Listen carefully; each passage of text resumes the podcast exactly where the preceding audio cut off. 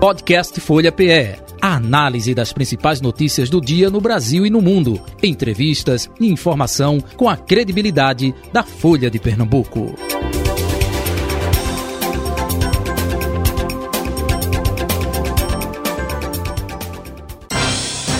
Folha Política. E deixa eu saudar a nossa convidada, a senadora do Partido dos Trabalhadores, aqui de Pernambuco, Tereza Leitão, também com a gente a partir de agora. Senadora, bom dia, prazer tê-la aqui. Obrigado pela atenção com a Rádio Folha, viu? Bom dia, Jota. Bom dia a você, bom dia, Carol.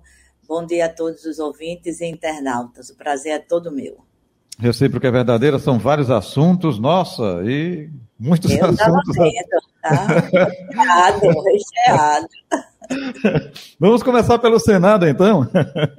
Oposição no Senado está mirando aí a CPI mista né, de atos golpistas para driblar a base aí do governo Lula. É, como é que está essa situação? O que, é que vocês estão é, trabalhando também para, para contrapor tudo isso, hein, senadora?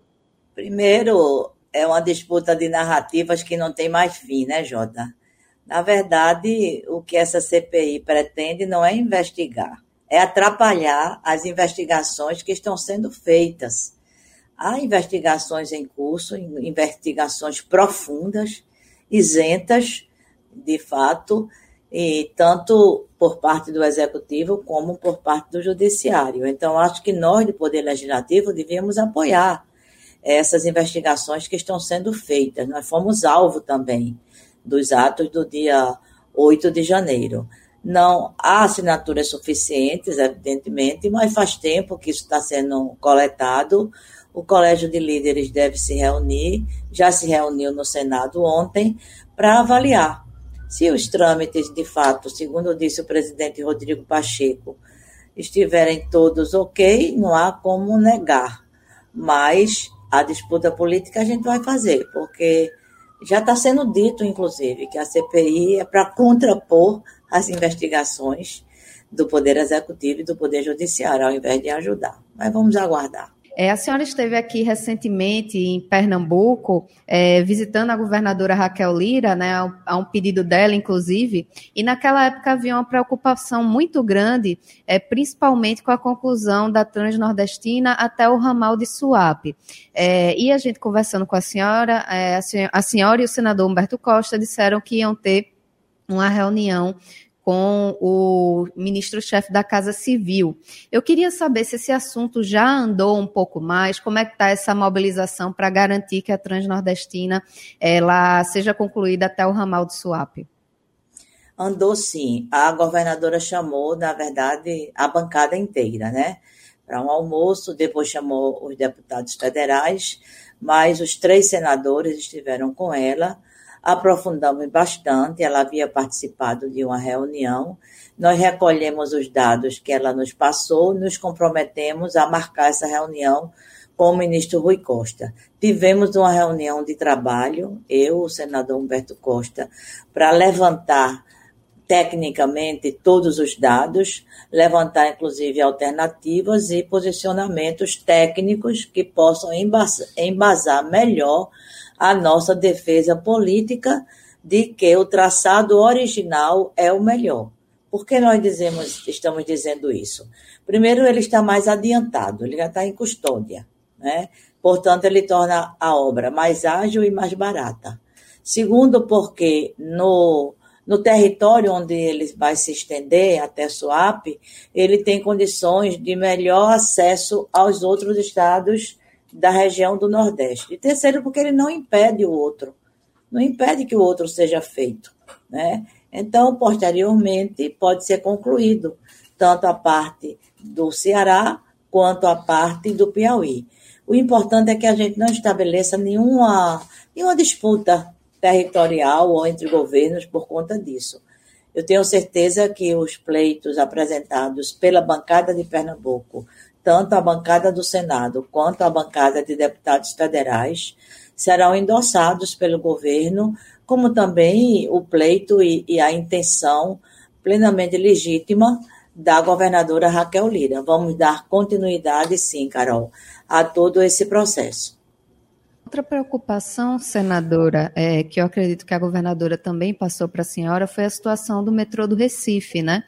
Como é que está também essa discussão? Isso também vai ser levado aí é, para os ministros do governo Lula? Ela colocou dentre as obras né, de apoio do governo federal, porque Lula pediu que todos os governadores citassem algumas obras, citou a questão do metrô. A questão do metrô tem a, a própria deteriorização física né, dos trens, dos materiais. É uma coisa que está funcionando, é, tira de um e bota em outro. Ou, tem, tem até um nomezinho que o pessoal diz que eu esqueço, um nomezinho técnico e, e, ao mesmo tempo meio que pejorativo do, da situação do metrô. Sucateamento. Né? Não, sucateamento Não. é a situação em que ele se encontra. É, é aquela coisinha que tira de um e bota em outro. Né?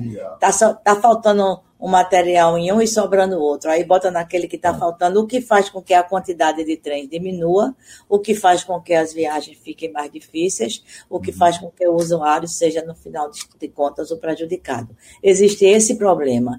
E existe também um problema de gestão, de dúvidas sobre o modelo de gestão. Na campanha, é, a governadora passou ao largo né, dessa posição. Estadualiza, não estadualiza? Qual é o modelo de gestão que a gente vai construir para o metrô? Nós dissemos a ela que tem alguns modelos implementados, inclusive pelo governo do PT, que dão certo, né? que ela poderia investigar, é, conhecer mais de perto, por exemplo, o modelo da Bahia, como é que foi feito. O importante, eu acho, é a gente ter um modelo que seja sustentável. Né? Ela disse que, que o metrô é, responde é, por uma demanda muito grande de recursos do Estado, né? que seja um modelo sustentável, que seja um modelo de qualidade para o usuário. Então, não, não fechamos nenhuma posição em relação ao metrô, a não ser a, a concordância de que é um assunto que precisa ter uma, um olhar prioritário e, evidentemente, envolvendo o Estado e a União. Alguma reunião em breve, é, senadora, tanto com algum ministro quanto com a governadora? Sim, sim, sem sombra de dúvida. Todo governador tem acesso livre ao nosso governo. Nosso governo não é um governo de retaliação, é um governo de diálogo. Quem, o governador que chega lá, como disse Lula, com o projeto na mão, que apresente a viabilidade do seu projeto, diga o que é que precisa da União, é, será atendido, porque o nosso foco é o bem do povo, é o atendimento às demandas, às necessidades e, sobretudo, aos direitos da população. Para uma expectativa muito grande é, sobre a nomeação, principalmente de segundo e terceiro escalão do governo federal, né? O PT aqui de Pernambuco é, tinha a pretensão de assumir aí é, a Sudene e alguns outros órgãos. Por que, que isso ainda não foi destravado, senadora? Por que, que ainda tantos órgãos de segundo e terceiro escalão ainda não tiveram seus comandos anunciados? Oh, o PT tem, viu? Não, a gente não perdeu não perdeu a esperança de forma nenhuma, até porque as conversas que nós tivemos durante esse processo, atuando conjuntamente como bancada, o senador Humberto Costa, eu e o deputado federal Carlos Vera, são conversas bastante alvissareiras. Nós temos um problema que é um problema que é ao mesmo tempo solução, né? De ter um governo de frente ampla. Então, acomodar todos os partidos, todos os interesses, leva tempo, sobretudo porque os perfis têm que ser analisados para não ocorrer algumas coisas que infelizmente ocorrem. E, ao mesmo tempo, algumas cabeças ainda estão por serem definidas. Sem definir a cabeça do órgão, aí a gente fica com dificuldade de descer né, para as expressões não é, estaduais, mas nós estamos atuando e agindo coletivamente, por orientação da Secretaria de Relações Institucionais. E reuniões já foram feitas com o partido da base, para sondar interesses, para não haver choque de interesses, para um, um pleito reforçar o outro. Então, acho que esse é um mês, esse mês de março é um mês definidor. Não dá para passar desse mês de forma nenhuma. Todo mundo está inquieto, você tem razão com a pergunta, Carol, mas sobretudo porque as coisas precisam funcionar. Estão funcionando muito bem é, no âmbito dos ministérios. Você veja que essa semana foi uma semana de é, anúncios muito positivos, e vem mais, vem mais ainda. Mas isso precisa ter o desdobramento necessário, sobretudo naqueles órgãos que são descentralizados e que têm presença de superintendência, de diretorias, né, é, de delegacias nos estados. Eu acho que agora, depois de algumas configurações e algumas é, conversações nacionais, agora vamos começar a ver as indicações nos estados. Não é só Pernambuco também não, viu, que está com essa pendência. Tem outros estados que também estão. E, senadora, uma expectativa é, grande, pelo menos aqui em Pernambuco, é sobre a indicação do governador Paulo Câmara para o comando do Banco do Nordeste. Ele já teria recebido o convite do presidente Lula, mas depende é, da aprovação de uma mudança na, na lei das estatais. Se eu não me engano, isso está tramitando no Senado. Há uma previsão de votação dessa pauta para destravar essa nomeação? O quanto antes. O convite foi efetivamente feito. Né? Foi efetivamente feito. Nós do PT acolhemos com muita alegria esse movimento do presidente Lula. Achamos que o, o ex-governador Paulo Câmara tem perfil, é, tem a confiança política do presidente e nossa, e essa questão está sendo tratada tanto por ele, né, no seu antigo partido PSB, quanto por nós porque a lei das estatais ela não vai se referir apenas a Paulo Câmara. Tem outras situações que também serão tratadas e beneficiadas com essa alteração da lei. O projeto está sendo negociado entre o líder do governo, o senador Jacques Wagner, e o presidente Rodrigo Pacheco, para que seja uma coisa que traga soluções não pontuais nem fulanizadas, mas soluções que possam servir para todas as estatais e, todas, e todos os governos vindouros depois do nosso. É isso que a gente quer. E a discussão que está sendo feita no Senado está levando isso em consideração. Não vai se mexer no mérito, vai se mexer apenas em alguns aspectos. E, senadora, trazendo o debate aqui um pouco para a questão local, é, aqui em Pernambuco, na Assembleia Legislativa, é, o PT decidiu ficar é, junto com a federação na bancada independente na, na Alep, né? E houve um movimento aí na instalação das comissões em que o PT e a federação voltou alinhada com o governo e acabou não é, discutindo a possibilidade de conseguir, inclusive, o comando da Comissão de Justiça, que poderia ficar com o deputado estadual João Paulo. A principal comissão da casa ficaria com o PT.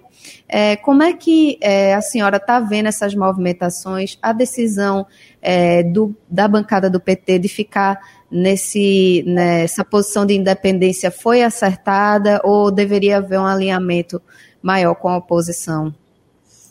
Olha, eu não quero fazer nenhum juízo de valor da posição dos nossos colegas deputados estaduais. Mas na Assembleia tem duas dimensões da conduta legislativa.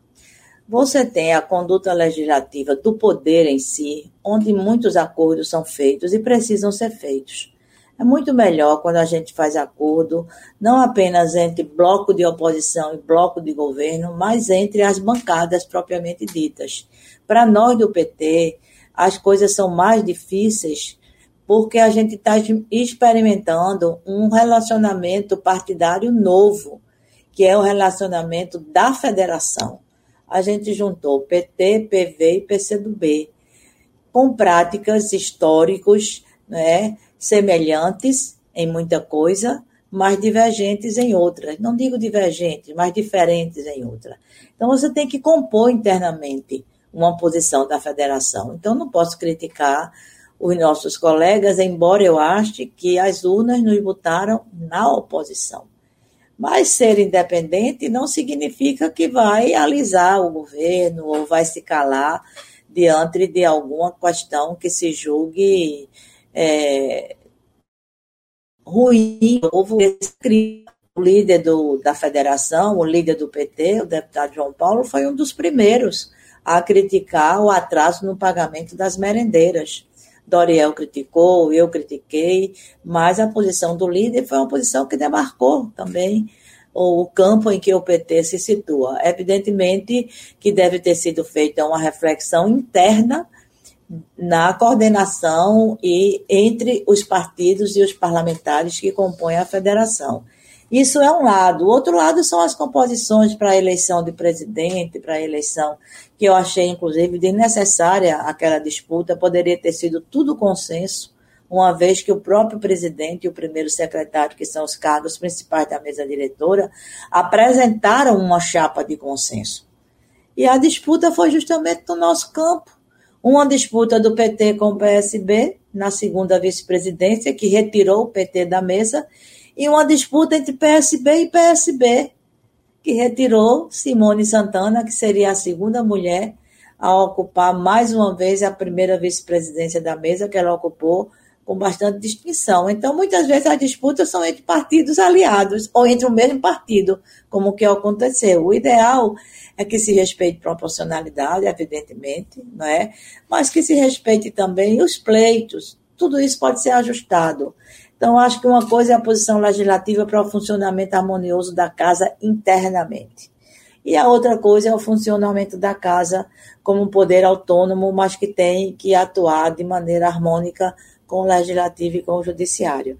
E a outra coisa são as disputas políticas, as disputas de posição que se herda das eleições, mas que se aprofunda em alguns momentos, ou para um lado ou para o outro. Então, isso, o, o desenrolar dos acontecimentos é que vai mostrar. E, senadora, é, como é que vai ser para conciliar justamente essa questão dos posicionamentos desses três partidos que estão federados principalmente para 2024, né? Como é, que é, como é que são feitas essas decisões? Tem algum partido que tem um peso maior, por exemplo, o PT, que tem a maior bancada é, no Congresso Nacional? Tem um regimento, tem um regimento, a federação tem um regimento que precisa ser observado, né? Esse regimento, inclusive, indica quem é o presidente da federação, quem é o coordenador geral. O regimento indica procedimentos de votação. O regimento indica é, direito às comissões. Ó, a, a federação tem sete. Não foi o PV com três deputados que assumiu a presidência da comissão de administração. Foi a federação com sete deputados. O escolhido foi um deputado do PV, o nosso querido amigo Joaquim Lira. Essas coisas são novidade na política. Então, é, são essas coisas que a gente precisa ir se acostumando. Agora, para o PT, essa posição é uma posição nova, porque o PT nunca foi murista. O PT sempre teve posição de sim ou de não, né? ou errando ou acertando. O PT sempre tomou posição. Então, os nossos três companheiros são deputados bastante experimentados, né, na luta, no legislativo, no executivo, nos movimentos, e eu tenho certeza que eles vão conseguir cuidar dessa questão e tratar isso muito bem. Senadora, como ficaria, por exemplo, a questão da discussão para 2024, em especial ali em Olinda? Porque a senhora tem um grupo muito tradicional na cidade e o PCdoB também. Então, como é que vai se dar a escolha, por exemplo, desse candidato lá em Olinda, se a federação, a senhora acredita que deve ter um candidato justamente por ter esses dois grupos tão tradicionais na cidade? Eu faço minhas as palavras da ministra ex-prefeita, ex-deputada federal, ex-vice-governadora, com a larga experiência política, Luciana Campos. O tempo é de Bom. conversa. Luciana Santos. O tempo é de conversa. E nós estamos conversando na federação e no nosso campo. O nosso campo não se restringe à federação. O nosso campo também é formado pelo PSB, pelo PSOL, pelo PDT. Lá em, lá em Olinda a conversa está rolando. Tem conversa rolando pelas ladeiras, pelas praias, em todo canto. Né? Algumas são fotografadas, outras não, mas é uma eleição que nos interessa, evidentemente que nos interessa. Não sou eu, como pessoa que tem uma presença, eu tenho, fui majoritária em Olinda, mesmo sem o apoio né, oficial da prefeitura, mas fui. Né? A presença de Luciana e do PCdoB também é forte, mas a presença do PT, Carol, a presença do PT é muito forte na cidade. Eu sou o que sou graças ao PT, partido que presidia em Olinda, inclusive. sempre tive muito voto em Olinda. O Olinda sempre foi muito aberta também para outros candidatos do PT. O nosso vereador de Olinda foi muito bem votado. Temos outras lideranças do PT que atuam por lá. Então, o PT é peça importante na eleição de Olinda, assim como o PCdoB também é, assim como o PSOL também é, assim como o PSB. Então, nós vamos conjugar esforços conjugar esforços para que o campo que elegeu o presidente Lula, esse é, é o fio condutor, para que o campo que elegeu o presidente Lula seja também vitorioso nas eleições municipais das principais cidades, das pequenas cidades, onde houver condição da gente se apresentar contra o bolsonarismo, contra as forças reacionárias, contra as forças do retrocesso. Aqui no Recife, justamente esse campo de Lula, ele está caminhando para um entendimento, né? O PSB e PT estiveram afastados, é, principalmente por conta das últimas eleições de 2020, e a senhora acredita que deve ser oficializada em breve essa aliança? A gente soube que teve reunião ontem da executiva estadual do partido para debater essa aliança com João Campos. A senhora vê esse cenário aí aberto para a retomada dessa aliança aqui no Recife? Vejo sim, não foi uma conversa aligeirada, foi uma conversa que teve início por iniciativa do prefeito e do presidente Lula, logo após as eleições, tendo em vista a participação efetiva do PSB na aliança que elegeu Lula. O PSB é o partido do vice-presidente de Alckmin, né? Está é, tá participando de mais de um ministério. Então, foi uma decorrência dessa aliança nacional as conversas que começaram a existir aqui em Olinda, aqui em Pernambuco, desculpe, com as lideranças, não é? Eu mesmo tive uma conversa com o prefeito, o senador Humberto Costa teve, a bancada de vereadores, as instâncias partidárias, que isso é muito importante, isso é muito caro ao PT, que o partido opine, que o partido defina, que o partido dê a direção, tanto à instância municipal do Recife, quanto à instância estadual. Isso evoluiu, evidentemente, para uma movimentação da nossa bancada de três vereadores, né, vereadores também com muita, muito respaldo social, todos três, né, a vereadora Liana é a primeira suplente de deputada federal, tem um trabalho reconhecido na cidade. O vereador Osmar Ricardo é líder de um dos sindicatos, também não é vereador de primeiro mandato, tem experiência na casa, e o vereador Jairo, que já vai, salvo engano meu, para o terceiro mandato. Então, houve acordo com com os nossos vereadores, mesmo sabendo-se que uma pauta ou outra da tradição e, e dos princípios do PT pode ser questionada de uma maneira sempre proativa e de ajudar e contribuir com a gestão. E está em debate a nossa participação no governo também. Essa aliança é uma aliança política, é uma aliança que se coaduna com a aliança nacional e tem a ver com isso que eu acabei de dizer sobre Olinda. Onde a gente pudesse ajustar, o PT também tem interesse de ter o apoio do PSB nas cidades que ele governa, por exemplo. Serra Talhada, a nossa prefeita agora é presidente da AMUP, ontem foi recebida pelo presidente Lula, é uma liderança em ascensão. Águas Belas, onde nós tivemos já duas gestões, Tacaimbó, onde nós tivemos já duas gestões, Granito, onde, onde nós tivemos já duas gestões, e outras cidades onde o PT é forte. Onde o PT é forte, pode se apresentar dentro, evidentemente, desse arco de alianças que compõem a sustentação do governo Lula. É nessa linha que nós vamos trabalhar 2024. Senadora Tereza Leitão, eu gostaria de eh, trazer eh, para a questão nacional e eu me lembro quando o Lula foi eleito, em um dos discursos, ele falou com os ministros: olha, o nosso compromisso, é, não podemos errar, esse terceiro governo será cobrado mais do que os dois anteriores, enfim. E agora a gente já vê é, o ministro das Comunicações, né, é, sem é, argumentação para explicar o uso da aeronave da Força Aérea Brasileira, da FAB, é, de áreas em Portugal, é, há quem diga que é, o PT está querendo que ele peça demissão. Como a senhora analisa esse primeiro grande desgaste aí é, de um ministro né, é, do governo Lula. E qual a, o seu pensamento com relação ao ministro Juscelino Filho? Que errou feio. Errou feio. Não tenha dúvida. Não tenha dúvida que essa avaliação não tem como não acontecer, Jota. Ele ia para uma missão, desviou de rota, né, para outra missão. Eu acho que isso é coisa sempre muito constrangedora, tanto para ele, que fez, quanto para nós, que somos do governo.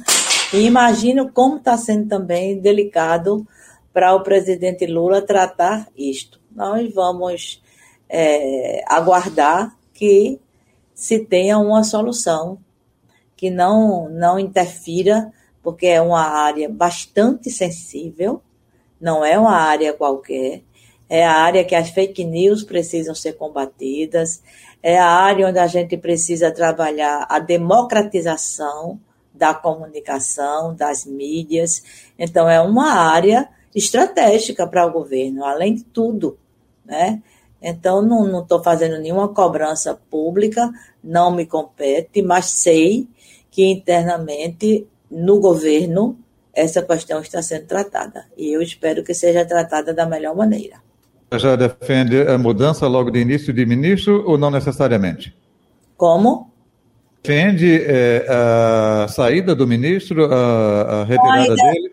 Ainda não vi nenhum pronunciamento, nem dele, nem do governo nesse sentido. Eu, eu acho que o momento está sendo exatamente esse: medir as consequências para haver um pronunciamento público.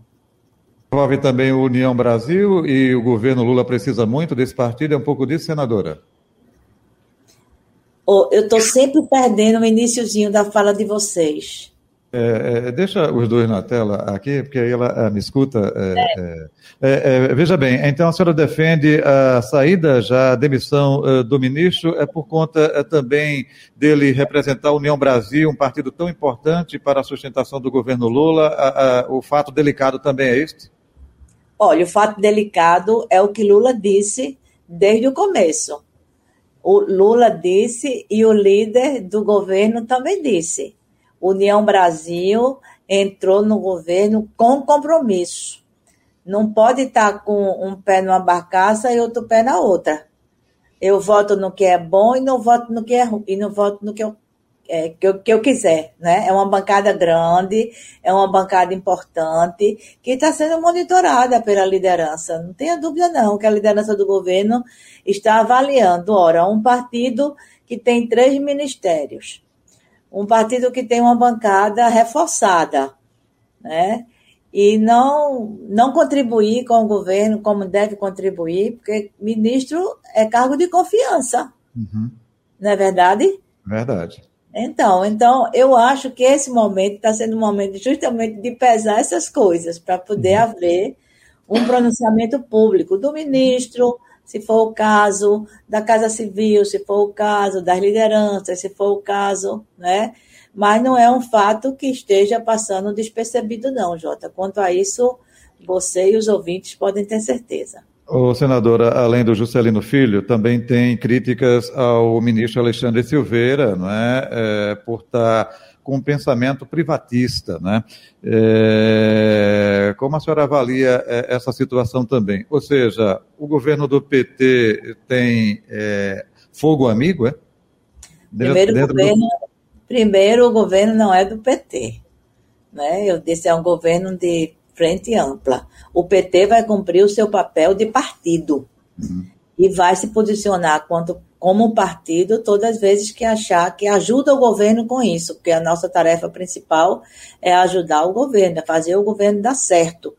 E o que a presidenta Gleisi, a presidenta do PT, disse sobre esse episódio né, é, de Alexandre foi muito bem dito. Agora, ele já teve o posicionamento, já recebeu a resposta, não é? Os indicados dele, indicados não serão. Não é verdade? É verdade. Por quê? Porque a gente se comprometeu com uma coisa na campanha, né? e você se compromete com uma concepção de governo. Proposta Perfeito. de governo é isso.